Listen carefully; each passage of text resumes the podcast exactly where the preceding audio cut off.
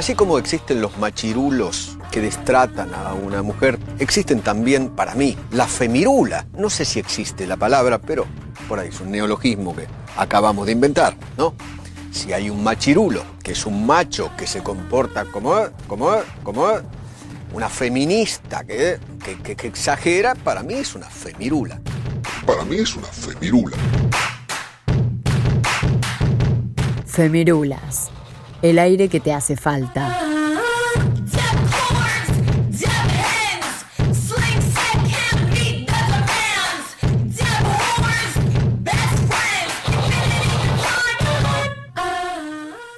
Ni la tierra ni nuestros cuerpos son territorio de conquista.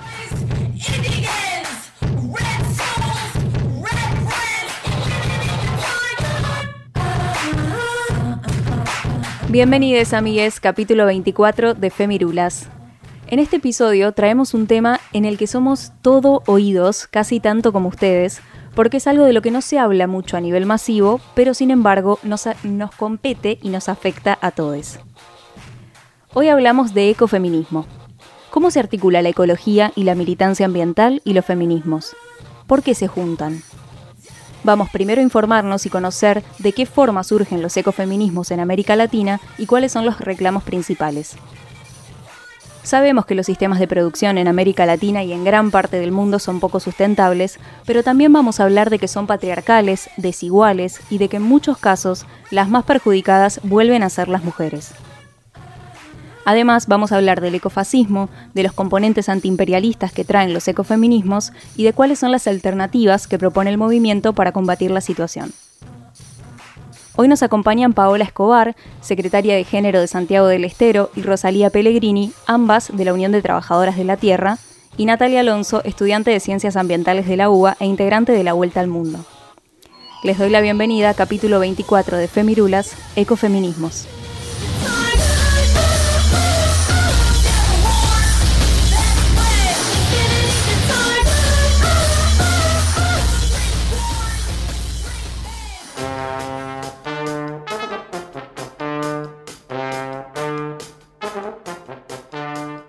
Tema que está en agenda, que viene creciendo hace años, pero que ahora tuvo un impacto fuertísimo por las graves consecuencias que estamos viviendo a causa de descuidar el medio ambiente y este tema son los ecofeminismos. Le preguntamos a Rosalía Pellegrini, coordinadora nacional de la Secretaría de Género de la Unión de Trabajadores de la Tierra, y a Paola Escobar, secretaria de Género de Santiago del Estero de la Unión de Trabajadores de la Tierra también, de qué manera surgen los, er, los ecofeminismos en América Latina y en nuestro país y nos dijeron lo siguiente. Bueno, nosotras desde la Secretaría de Género de UTT y desde la organización eh, de las mujeres trabajadoras de la tierra, eh, fue todo un proceso de organización y de reflexión, eh, poder darnos cuenta que nuestras demandas eran y son las demandas que se fueron construyendo desde la agenda feminista y construimos desde ahí Digamos, no, no decimos nosotras somos ecofeministas. Entendemos que eh, nosotras formamos parte de un movimiento muy amplio de reivindicación de los derechos de las mujeres y también de, cambio ¿no? de paradigma, de cómo nos relacionamos eh, y, y, de cómo construimos esta igualdad de géneros que venimos planteando y desde ahí eso lo fuimos trasladando a lo que pasa en el modelo productivo, en el modelo de producción de alimentos en el que estamos insertas.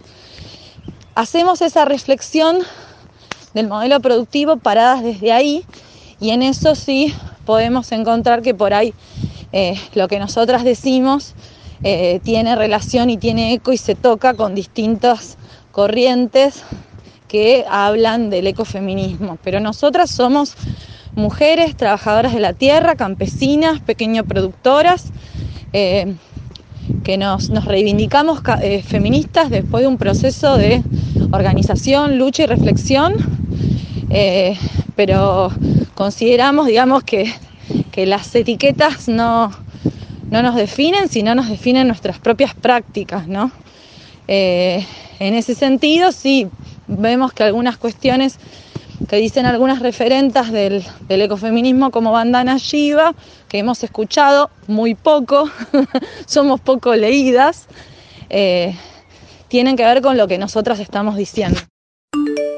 El ecofeminismo es parte de un modelo de lucha de las mujeres donde el medio ambiente, la tierra, el agua, las semillas son parte de un todo, de, un, de una construcción de vida arraigada y que recupera los vínculos comunitarios frente al avance único que hay en el imperialismo o en el capitalismo de concentrar la riqueza en pocas manos.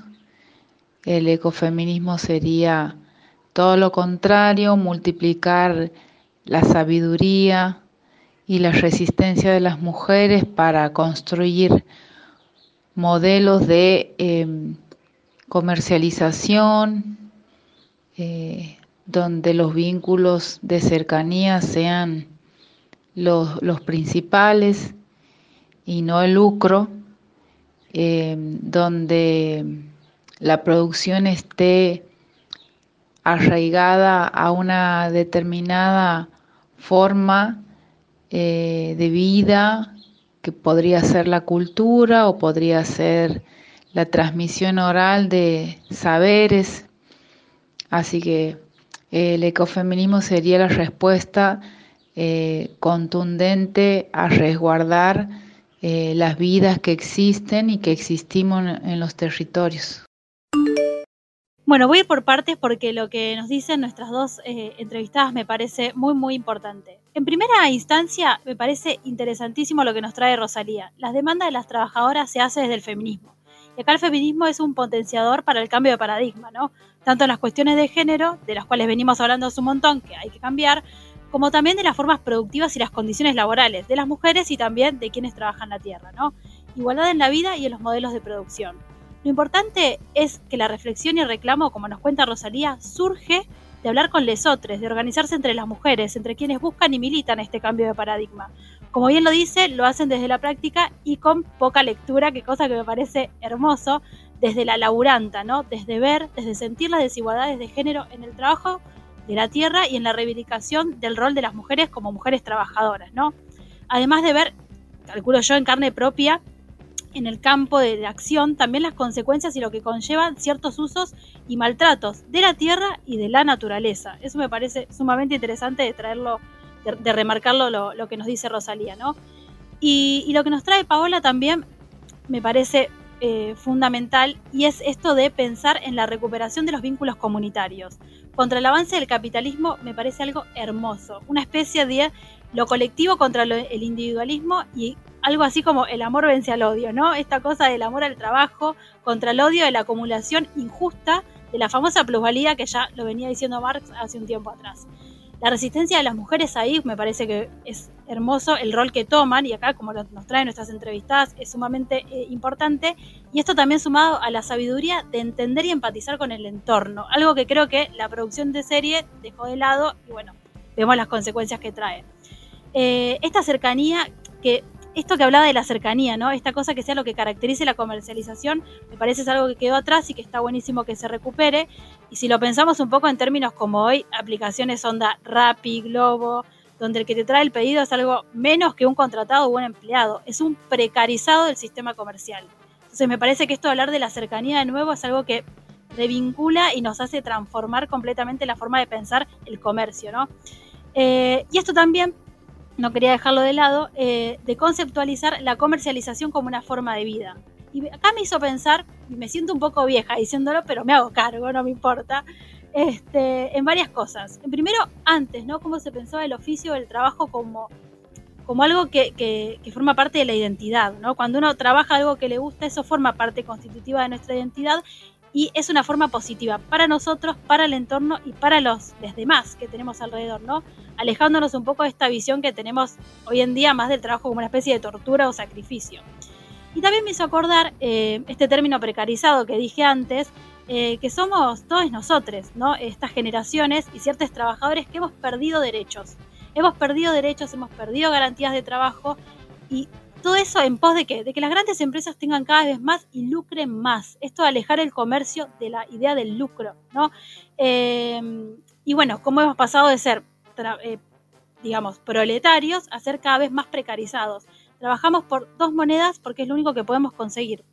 Eh, esto además de la destrucción de la naturaleza, los, los campos, las tierras, a las personas, lo que también no estoy como estoy me sensibilizo un poco lo voy a reconocer pero me hizo pensar ¿Qué, planeta le vamos a dejar a las generaciones que siguen?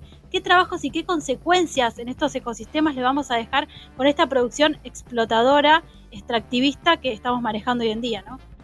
Y algo que no quería dejar de lado tampoco, pero que igual después de todo lo que dijo la, jefa creo que queda como en otro plano, eh, pero que me parece fundamental traer, em, tener en cuenta esto que dijo Paola sobre lo que vos también ya habías dicho, jefa, de recuperar los vínculos comunitarios ante el avance eh, del capitalismo y del imperialismo, porque nosotros estamos utilizando modelos de producción que no son propios de nuestro territorio, son modelos eh, de producción que llegaron justamente de la mano del imperialismo y del colonialismo y creo que eh, nuestra posición en la militancia ambiental y ecofeminista es muy diferente a la europea, por ejemplo, eh, básicamente por esto mismo, porque propone otros tipos de formas de producción arraigadas a nuestros territorios y de la mano también de la soberanía alimentaria, por ejemplo. Hay algo también que nombraban nuestras entrevistadas que a mí me quedó en la cabeza, que es esto de que las identifican sus prácticas y no las etiquetas, que es esto que se relaciona con esto de que vemos al feminismo y al, ecologismo, al medio ambiente en un mismo escenario y en un principio no sabemos cómo relacionarlos, pero miren todo lo que ya apareció, que ya relaciona al feminismo y a la perspectiva de género en una primera pregunta que le hicimos. Seguimos hablando en este caso con Natalia Alonso cómo se articula entonces la militancia ambiental y los feminismos en América Latina y Argentina. Las militancias ambientalistas y feministas tienen una convergencia en sus reclamos que es muy interesante. Ambas exigen que se valore lo que no puede ser monetizado o que históricamente no fue monetizado. Eh, por un lado tenemos, por ejemplo, el trabajo doméstico, que eh, históricamente invisibilizado, no remunerado, y que hace poco en Argentina la Dirección Nacional de Economía, Igualdad y Género determinó que equivaldría al 15,9% del PBI.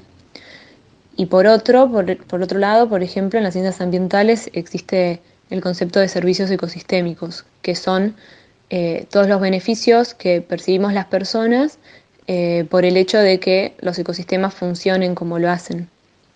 Un trabajo muy reconocido de este tema desde 1997 eh, evaluó los servicios ecosistémicos de toda la biosfera en 33 trillones de dólares. Ahora, bueno, hay debates sobre si ponerle un valor es mercantilizarlo, si, si es conveniente hacerlo, si no, o si sirve para comunicar y que se entienda la importancia que tiene. Y creo que ese es un debate muy interesante que se pueden dar en estas esferas y, esto, de, qué maneras eh, comunicar y hacer valorar lo que, eh, aunque no sea monetizable, es, es importante y es prioritario. Me quedo con el debate que nos propone Nati. Ponerle un valor a algo, ¿es mercantilizarlo? Ese es el debate que hay que dar.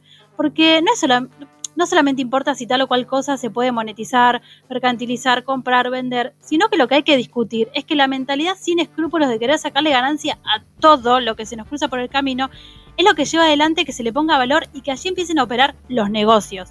Los negociados, que no es lo mismo que los negocios. La corrupción y demás prácticas, la verdad, completamente repudiables. Creernos dueñas de la naturaleza, ponerle un precio, explotarlo, es algo sobre lo que se habló muy poco y se reflexionó muy poco hasta que el mismo sistema y la misma naturaleza empezó a agotar su funcionamiento y empezó a mostrar ¿no? todas las consecuencias que eso acarreaba, acarreaba ¿no? Cuando el planeta empezó a mostrar todo esto, todas estas consecuencias de la producción inconsciente, se empezó a reflexionar sobre esto. Recién ahí, lo mismo sucedió, y está buenísimo, me parece, este paralelismo que, nos ofrece Nati, con la invisibilización de las tareas históricamente eh, asignadas a las mujeres y que se fueron invisibilizando, ¿no? Mientras imperó el orden social que dividía las tareas por género y esas tareas se empezaron a pensar en términos de poder, en términos económicos y en términos políticos, ya no se pudo seguir estando como se estaba.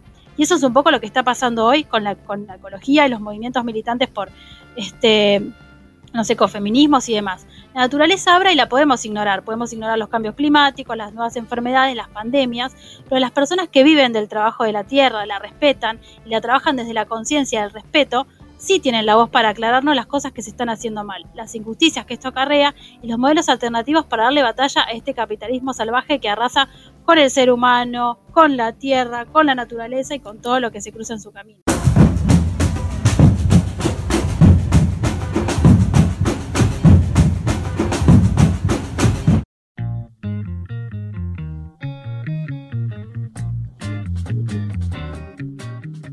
Vamos comprendiendo entonces que el ecofeminismo es un movimiento que encuentra y explica y problematiza la conexión entre la explotación y la degradación del mundo natural y la subordinación y la opresión de las mujeres. Nos va a ir enseñando cómo todo esto está conectado. Con Natalia Alonso hablamos sobre qué alternativas propone el ecofeminismo ante el sistema capitalista. Las alternativas que se gestan en el ecofeminismo eh, son muy interesantes de observarlas en los casos de la agroecología eh, implementada por organizaciones populares. Organizaciones como la Unión de Trabajadores de la Tierra, el Movimiento de Trabajadores Excluidos, tienen sus ramas agroecológicas y su rama de géneros. La agroecología es ciencia y es política, es otra forma de producir alimentos comprendiendo todas las interrelaciones eh, que hay en los seres involucrados en, en los agroecosistemas y a su vez con una conciencia social, de movimiento social, de transformación del modo de producir alimentos. Y ah, en las ramas de género, eh, la ruralidad eh, demanda una transformación muy grande, muy marcada eh, la violencia y la desigualdad que hay. Se calcula que el 43% del trabajo agrícola es, es realizado por mujeres, pero manejan menos del 17% de los establecimientos. Entonces, eh, buscar en, estas eh, transformaciones eh, horizontales, de abajo hacia arriba y con propuestas de políticas públicas incluso, y en la educación popular, son las alternativas más fuertes. Es lo que mencionaba Paola Escobar hace un rato. Ante el avance capitalista e imperialista se proponen vínculos comunitarios, modelos de comercialización basados en eh, vínculos de cercanía, la producción arraigada a las formas de vida teniendo en cuenta la cultura, por ejemplo. Eh, básicamente es una forma de producción más humana, menos individualista, más sustentable y más real también. Vieron que en muchos capítulos fue saliendo esta necesidad de que algunas prácticas, algunos movimientos, algunas políticas sean feministas y como debatiendo nos íbamos dando cuenta que puede ser otra forma de decirlo que si bien no son sinónimos pero pueden ir de la mano, que tengan perspectiva de género, ¿no? Aplicar algo que tenga perspectiva de género. Yo siento que acá estamos en un escenario en el que le piden perspectiva de género y derechos al capitalismo en general es demasiado gigante lo que están pidiendo, es un movimiento gigantesco que está uniendo un montón de problemáticas que las pensamos de forma separada, pero que en realidad funcionan increíblemente en conjunto y se retroalimentan entre sí constantemente. Y también, como decimos siempre en Femirulas, las cifras que hablan por sí solas, ¿no? Recién Natalia nos decía 43% del trabajo rural realizado por mujeres, pero menos del 17% de los establecimientos manejados por mujeres. Entonces me parece que ahí es donde entran a convivir los feminismos con el trabajo rural y surgen así los ecofeminismos, me imagino. Es que acá es cuando hablamos que el feminismo y la perspectiva de género tiene que ser transversal absolutamente todos los aspectos de la vida y el sistema productivo no puede estar em, exento de esto, ¿no? También, y, creo que los ecofeminismos y la militancia ambiental eh, que converge justamente con los feminismos es un gran ejemplo de cómo es eh, que se tienen que militar las cosas con perspectiva de género. Además, en esto de la retroalimentación, pienso que de qué serviría, ¿no? Volvamos a plantear este ejercicio del mundo ideal, de qué serviría que se solucione todo desde un solo lado y desde el otro siga todo como el orto, por ejemplo. ¿De qué me serviría que seamos un mundo súper, súper ecológico y a la vez súper desigual con una brecha de género y una inequidad de género gigantesca? No serviría de nada. Entonces, por eso es tan importante empezar a pensarlo eh, en general, ¿no? Eh, yo buscaba un poco de, información sobre ecofeminismo y encontraba que es un movimiento que surge más o menos en los 70s. Eso históricamente es ayer, ¿no? O sea, si hablamos a nivel historia, 1970 es ayer Entonces, de repente dije, che, loco, tal vez en 50 años todos somos ecofeministas, porque te empezás a dar cuenta cómo todo empieza a estar relacionado y vuelvo a decir, se retroalimenta. Nuestra charla con Natalia Alonso siguió y le preguntamos qué pensaba sobre el componente antiimperialista que podrían llegar a tener los ecofeminismos.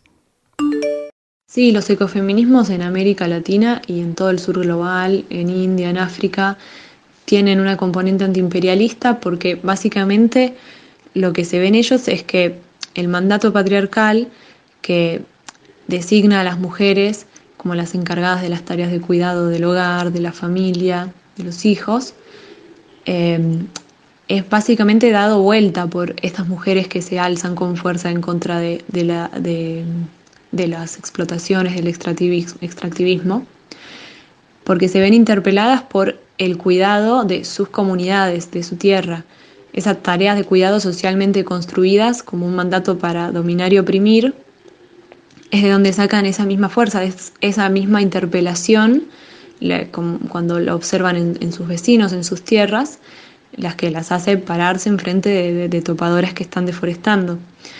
Em, y, esto básicamente tiene, engendra valores de respeto, respeto a la diversidad, eh, valores que son diametralmente opuestos a los del imperialismo. Voy a retomar esto que había surgido al principio del capítulo de tal vez no centrarnos en las etiquetas, sino en las prácticas, y creo que acá vuelve a aparecer. Yo no sé si una mujer que se rebeló ante una topadora que estaba deforestando su vivienda se considera a sí misma feminista o no. No sé si se considera ecologista o no.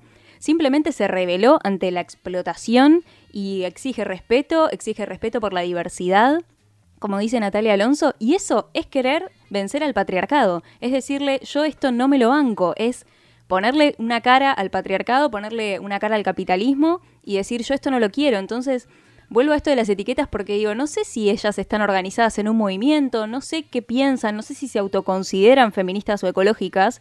Y sin embargo, rebelarse ya de por sí, no querer aceptar la explotación y no querer aceptar el poco respeto por la diversidad, ya de por sí es rebelarte contra el sistema. Básicamente también porque los ecofeminismos implican pensar, cuidar y tener conciencia y el capitalismo en sí representa todo lo contrario.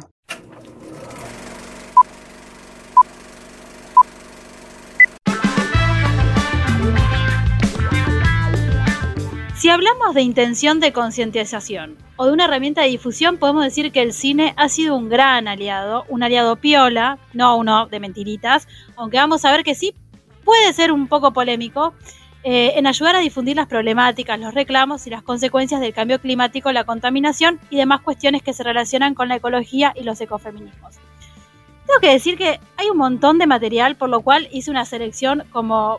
Va, va a parecer un montón, pero fue recorta a comparación de todo lo que hay, así que voy a tratar de ir rápido para poder entrar con todo y lo dividí como en distintas categorías.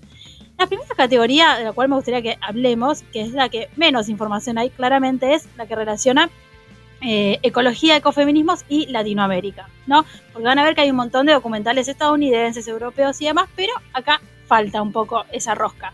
Pero bueno, algunos ahí los vamos a, charlar un poco. El primero es un documental peruano del año 2015 llamado Hija de la Laguna, eh, que lo que retrata es la lucha de la población de Cajamarca en Perú eh, contra una empresa minera en defensa del agua y el territorio. Un poco lo que veníamos hablando eh, recién, ¿no? Esto de las mujeres que se ponen al pecho y resisten un montón de este, situaciones de injusticia y de sobreexplotación de la tierra, mujeres y habitantes de algunas comunidades, ¿no? Así que nada, lo vamos a dejar ahí en redes para que lo puedan buscar. Otro documental, en este caso argentino, del año pasado, el 2019, nuevamente, es un documental dirigido por Ulises de la Orden, que lo que cuenta es eh, la historia del recorrido de la basura, desde que la tiramos de nuestra casa hasta que llega a los lugares donde finalmente es depositado. Hay millones de lugares donde puede ser depositado, todos podríamos pensar bastante mal, ¿no? Un poco la frase que deja eh, este documental que me pareció muy interesante, porque nos pone como en un lugar medio activista, si se quiere, eh, de la basura solo tomamos conciencia cuando la olemos. Y un poco es verdad, ¿no? Como que si no la olés, no la ves como que no existe y en realidad está por ahí. Eh, entonces, bueno, lo que, lo que va a plantear es enterrarla, incinerarla o tirarla al mar. ¿Es una solución? ¿Qué soluciones podemos pensar además de estas? Que son, no sé si soluciones, pero son las únicas acciones que se fueron llevando a cabo. Así que bueno, muy interesante, también se dejamos en redes.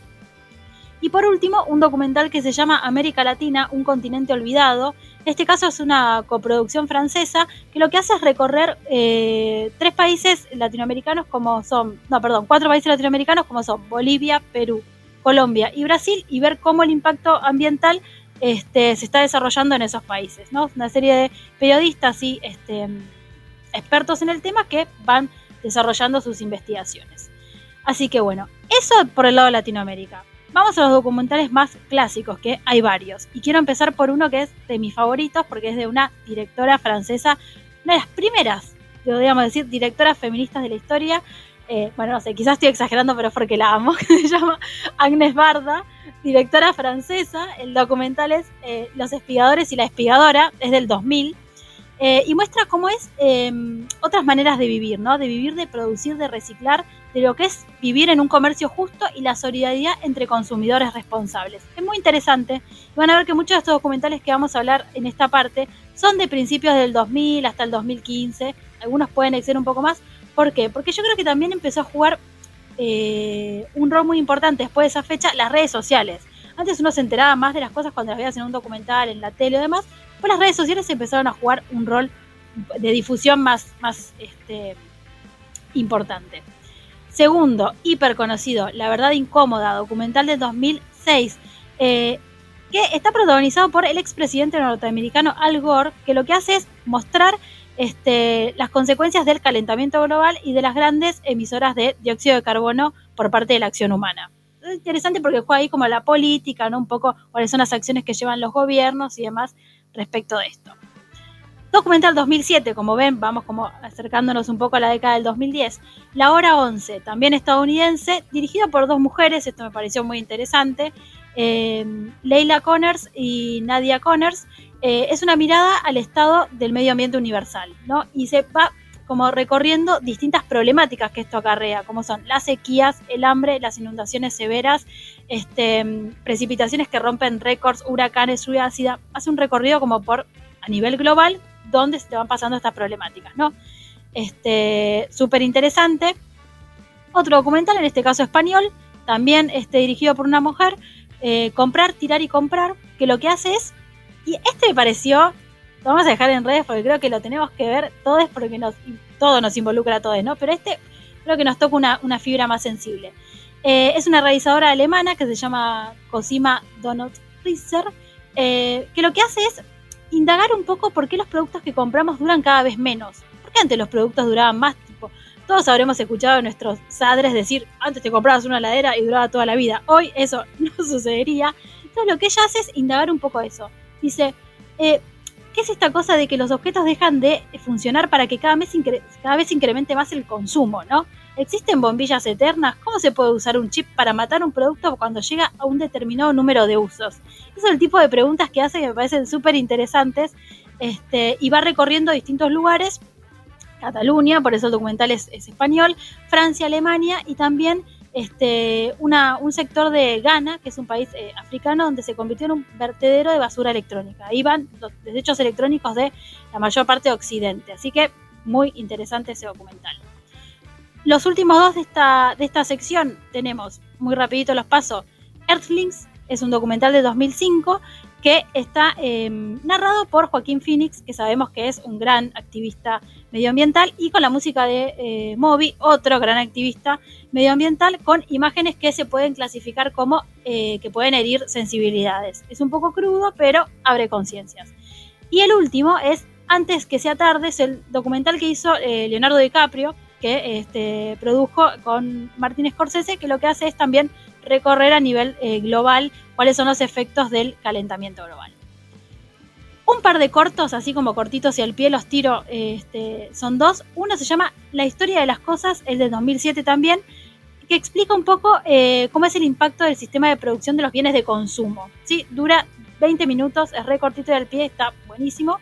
Y el segundo, más corto aún, dura 10 minutitos nada más, se llama Las últimas horas o Los últimos tiempos, tiene dos este, traducciones del año 2014, eh, que lo que hace es, este, mm, digamos, también está eh, eh, producido por Leonardo DiCaprio, y lo que hace es hablar y centrar en mostrar eh, cómo es el proceso de liberación de metano en el Ártico y qué es lo que eso propone. Qué es lo que eso propone en cuanto a todo lo que conlleva a nivel climático, todos los daños que causa y demás. Así que súper interesante y está dirigido por una eh, directora que nombramos antes, Lilia Connors, que dirigió La Hora 11. Cuando dije polémica antes, no era porque estaba inventando, porque hay una película polémica respecto a esto. Es del año 2007, fíjense que está en el medio de todo este boom este, de documentales respecto a, medio ambiente y demás.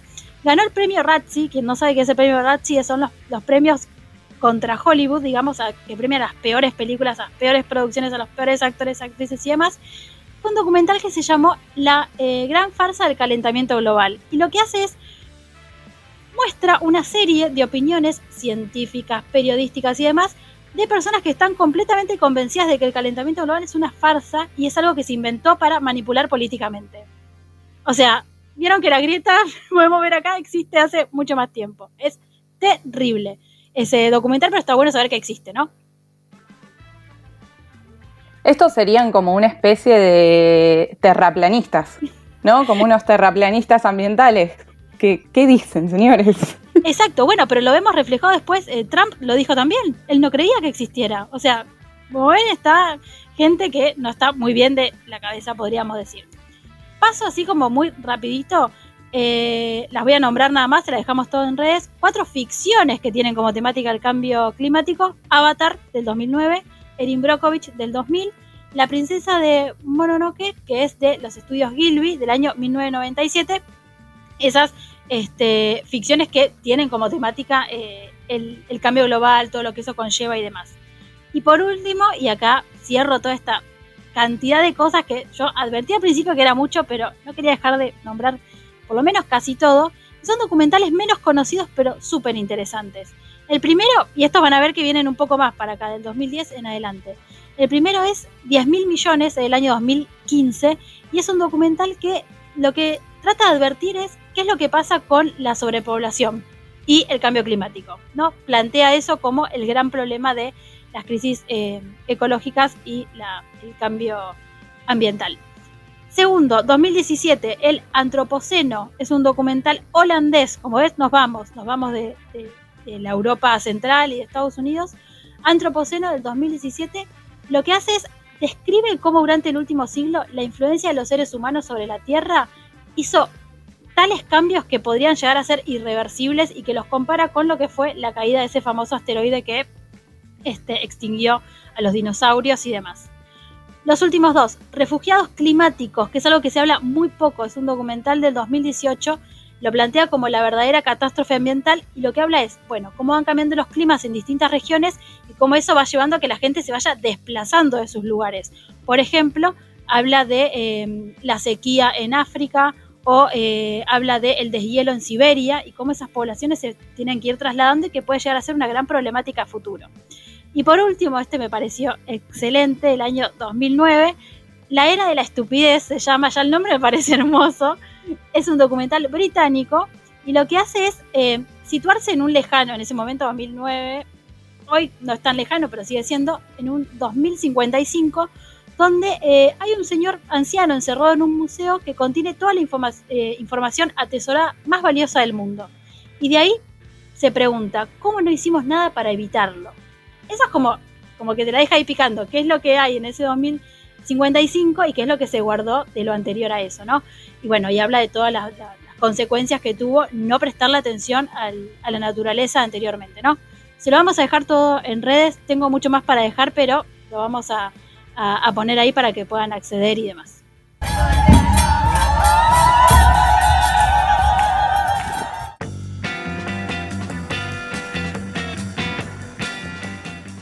Uno de los pilares que tenemos que entender para ir comprendiendo cuáles son las problemáticas que plantea el ecofeminismo son todos los problemas que trae el sistema de producción actual a lo largo del mundo y sobre todo en América Latina, que es de lo que estamos hablando en este capítulo porque el sistema actual de producción es patriarcal y poco sustentable. Lo hablamos con Rosalía y nos contaba esto.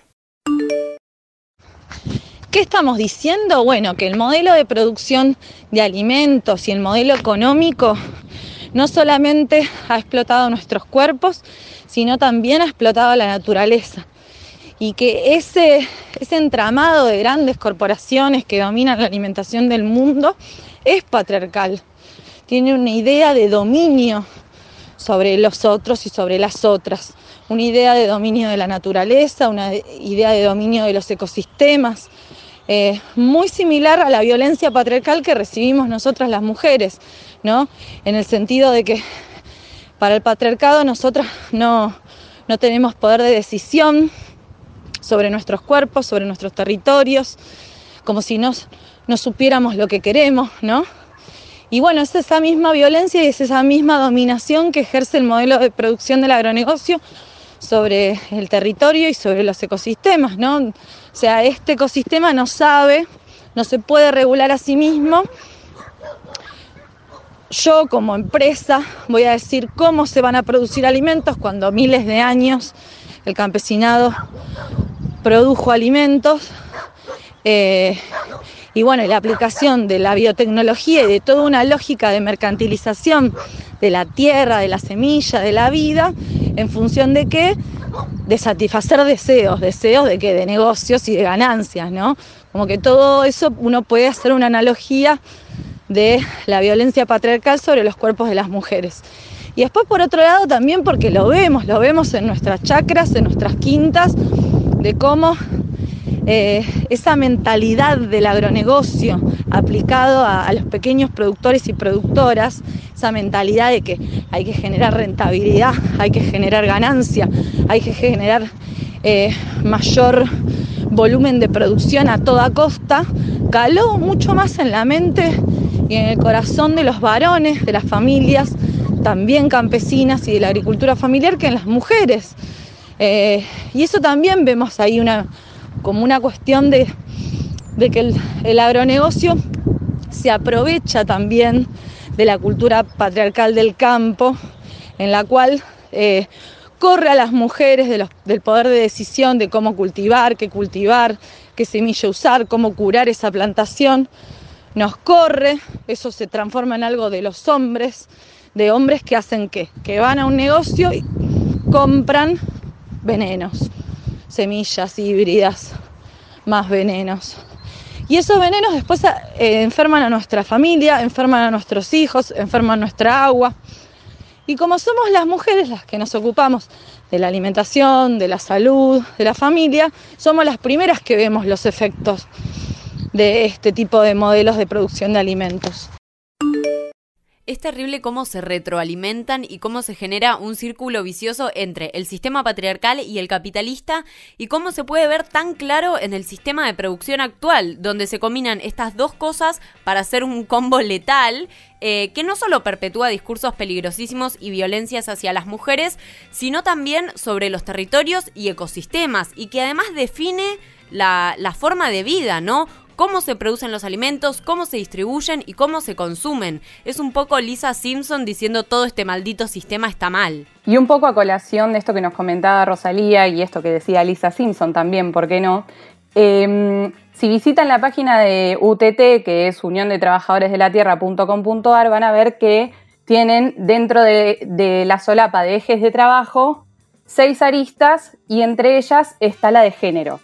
Si cliquean dentro de género van a encontrar un texto súper interesante que desarrolla más en profundidad todo esto que nos comentaba Rosalía y que hay una parte que dice, refiriéndose a la opresión que sufren las mujeres en los ámbitos rurales, dice queremos discutir nuestro doble trabajo, nuestra doble condición de oprimidas como, agricultora sin tierra, sin políticas públicas para nuestro sector, trabajando junto a nuestras familias hasta 12 horas por día, y por otro lado como mujeres que por nuestra condición de género se nos atribuye obligadamente, además del trabajo productivo, el trabajo del cuidado del hogar y de los niños y de las niñas, de su salud, su educación, de la organización del hogar, etc., sostenemos que esas desigualdades en muchas ocasiones son la semilla de la violencia de género. Me quedó esta idea de Rosalía en la cabeza, como hizo una analogía entre que la idea de dominio es muy similar a la violencia patriarcal. Entonces acá vuelve a aparecer la retroalimentación. Realmente para vencer al patriarcado y al capitalismo tenemos que parar con el sistema que daña la salud humana,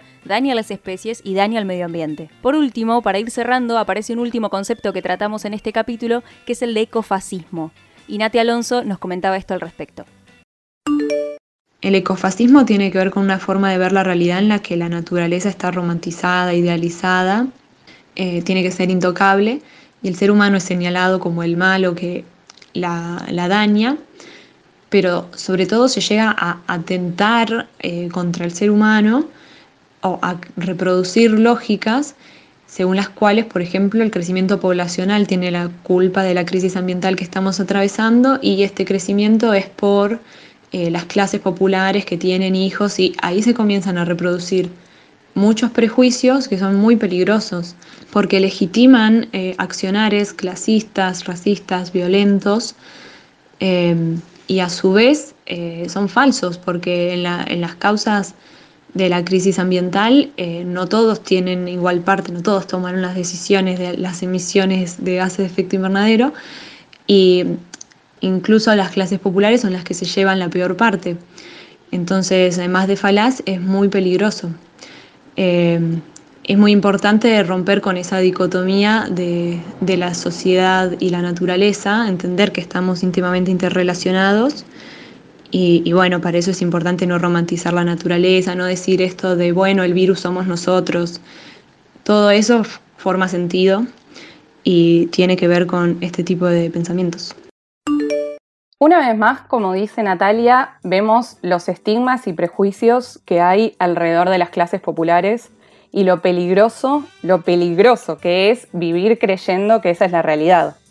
Estos ideales son clasistas, racistas y violentos pero por sobre todas las cosas no hacen más que instalar ideas erróneas que separan y dividen a nuestra sociedad y crean, entre comillas, ¿no? culpables y víctimas, que es un clásico total en un millón de temas que ya tratamos acá en Femirulas. Y aparte, eh, me pregunto, ¿no? ¿Qué lugar ocupa el capitalismo en todo esto? ¿Qué lugar ocupa la sociedad de consumo y el, neoliberalismo? Porque que yo sepa, las clases populares no son las principales ni las únicas asociadas a todo este tipo de, cuestiones. Creo que es clave, como nos comentaba Natalia, romper con la dicotomía sociedad-naturaleza y entendernos como un todo que debiera poder convivir de la mejor manera posible.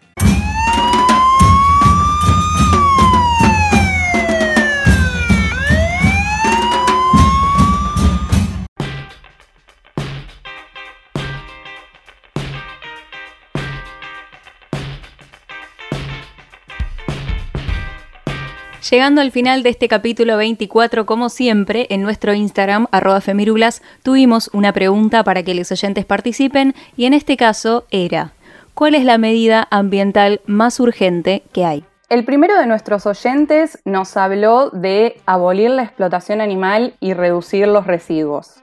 Después nos dijeron no a los ojeros, detener la quema de pastizales, nos hablaron también de terminar con la deforestación, Salió mucho la respuesta con respecto al desecho de plástico y basura. Nos hablaron de echar vapores al aire y o alguna otra cosa. Eh, un oyente nos dice menos o nulo packaging descartable de plástico, reciclemos ropa, la indumentaria textil contamina una banda. Eh, dijeron reducir la huella de carbono, menos carne y más verduras, proteger los acuíferos, basta de explotación animal y muchas otras respuestas, debo admitir que varias haciendo hincapié eh, con, el tema del plástico más que nada. En mi caso particular me presento, soy Lairo, me encuentran en Instagram como arroba soy Lairo. La respuesta que voy a dar creo que no es una medida urgente teniendo en cuenta la situación que estamos atravesando, pero sí la considero de suma importancia y es el tema de la industria textil, el fast fashion, digamos,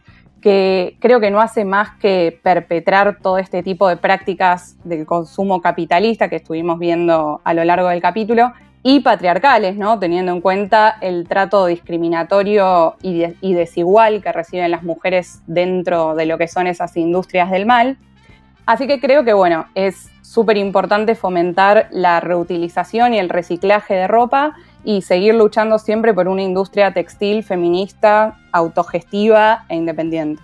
Bueno, yo voy a ir un poco también por esa línea. Nuestros oyentes lo dejaron muy en claro cuáles son las causas más eh, urgentes, ley de humedales, basura, plástico y demás. Eh, en mi caso, bueno, yo soy Rocío Rivera, acá me conocen como la jefa, en Instagram me encuentran como arroba la jefa del conurbano Y yo desde muy chica siempre tuve una gran preocupación por el tema pilas. De hecho, yo no tiro pilas a la basura, tengo una em, eh, botellita donde voy metiendo las pilas que voy gastando porque vieron que hay cosas que todavía no pasaron a la carga USB, como puede ser el control remoto o ese tipo de cosas que uno inevitablemente tiene que usar pilas. Este, y me parece que sería algo bueno que hubiese más este, plantas eh, de reciclaje, de transformación eh, o algún tipo de política pública que trate el tema pilas porque en algún momento fue una causa muy este, importante y grande con el tema de la contaminación, ¿no? Buenos días, buenas tardes, buenas noches. Soy Julieta Penisi, alias Locutorta, y yo creo que voy a decir eh, la ley de humedales. Em, porque me, agarro a la parte de la consigna que decía como lo más urgente. Yo creo que va por el lado de, la ley de humedales.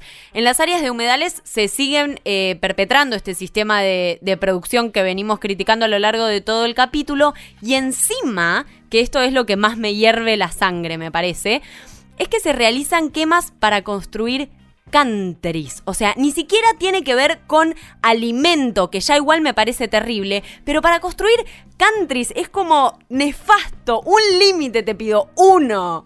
Bueno, aquí cierro la ronda, arroba está. Eh, como dijeron las chicas, creo que lo más urgente está súper dicho. El tema de la basura y el reciclaje merece un refuerzo. No sé por qué, pero estamos demasiado acostumbrados a que todo sea descartable, como si el mundo no se fuera a acabar en algún momento. Eso me parece terrible. Eh, me voy a tomar un mini atrevimiento de decir algo muy cortito, pero que se relaciona con el capítulo, que es que muchas veces nos quieren vender que lo ecológico, lo sustentable, es más complicado o es más caro. Y por momentos sí, hay casos en los que puede llegar a ser complicado o más caro, pero les aseguro que en muchísimas partes no. Entonces creo que también tiene que ver con el sistema que estamos inmersos, que nos hagan creer que es complicado y caro, sirve y funciona y nos hace seguir eligiendo productos que no se degradan, productos que contaminan el medio ambiente, cuando realmente tal vez sumas 10 pesos y te compraste algo que en tres meses se degradó, por ejemplo. Entonces existe. Hay que investigar un poquito porque el sistema no quiere que lo sepamos, es la única razón. Eh, por otro lado, voy a responder mi pregunta, que era lo que tenía que hacer desde un principio. Em, y en mi opinión, va a ser un poco relacionado tal vez con lo que contó Iro y relacionado a que no es algo urgente, pero tal vez sale mi parte vegana de adentro, que es empezar a consumir productos que sean libres de crueldad animal. y realmente me encantaría que esté prohibido el testeo en animales, eh, desde una rata hasta un mono, creo que todo es válido, que me parece un horror que tengamos que estar consumiendo cosas que, por lo cual otro ser vivo sufrió un montón. Y, si, se, buscan, hay muchísimos productos que tienen un conejito, que significa un libre de crueldad animal, que si lo compras significa que ningún otro ser vivo sufrió por ese producto. Y hay un montón que son libres de crueldad animal, ¿eh? Realmente son un montón y no son muy difíciles de conseguir. Incluso muchos están en supermercados. Es simplemente ver si realmente está libre de crueldad animal o no. Y creo que es un pasito, falta mucho seguramente para que no, no haya productos con crueldad animal, pero cada vez son más, así que hay que celebrarlo. Y de esta forma terminamos este capítulo 24, esperamos que les hayan gustado y nos encontramos la próxima. Chau, chau. Femirulas, el aire que te hace falta. Seguinos en Twitter, Instagram y Facebook como arroba el Baído. Seguinos en Twitter, Instagram, Facebook como arroba el Baído. Hacen artística. Dale, seguinos.